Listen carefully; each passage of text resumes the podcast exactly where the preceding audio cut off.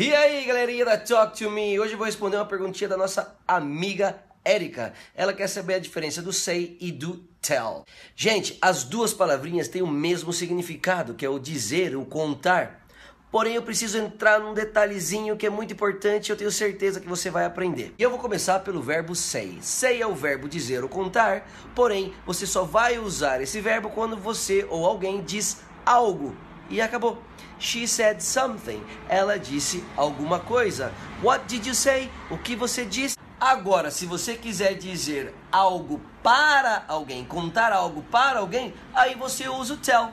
She told me her name. Ela me disse o nome dela. I told you the difference between say and tell. Eu disse para vocês a diferença do, do say e do tell.